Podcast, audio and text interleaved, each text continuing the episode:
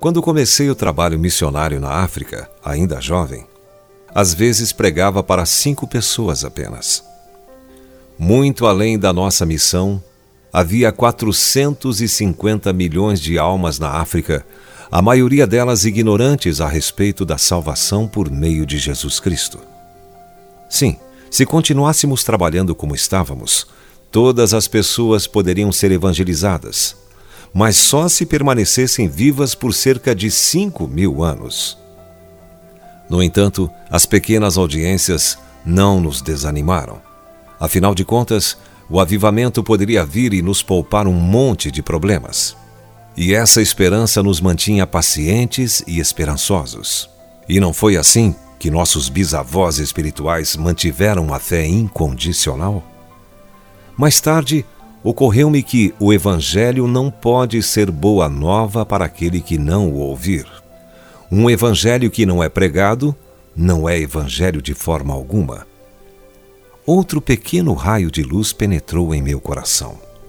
No Novo Testamento, não encontramos em nenhum lugar que Deus tenha ido à frente por conta própria, mas que eles, tendo partido, pregaram em toda parte, cooperando com eles o Senhor.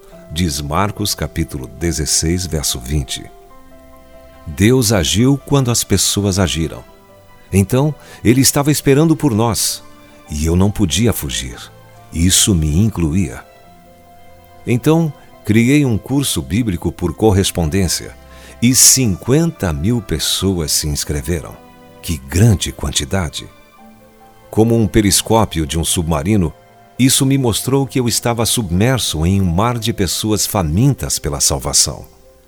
Além disso, noite após noite, eu via todo o continente africano banhado pelo sangue de Jesus, país após país. Nós tínhamos esperado por avivamento, cuidadosa e pacientemente, por umas centenas de longos anos de fervorosa oração. Seria agora o momento de Deus responder?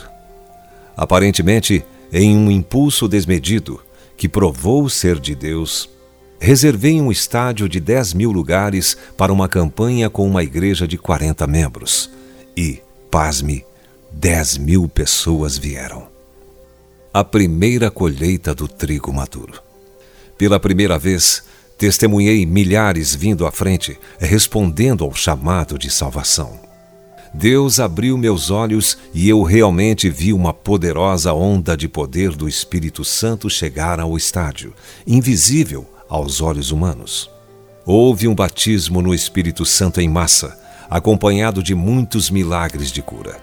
Chorei feito criança e prometi ao Senhor que, em obediência, iria por toda a África passando aquela visão.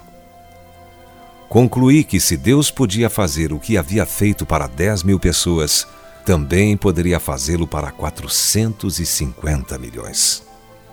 Esse é o tipo de fé evangelística ofensiva que espero compartilhar com você hoje.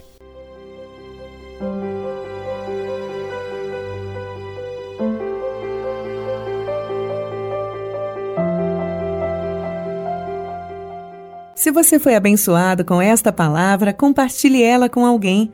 Esta devocional foi extraída do livro Devocionais de Fogo, do evangelista Reinhard Bonk, fundador da Cefam, Cristo para Todas as Nações.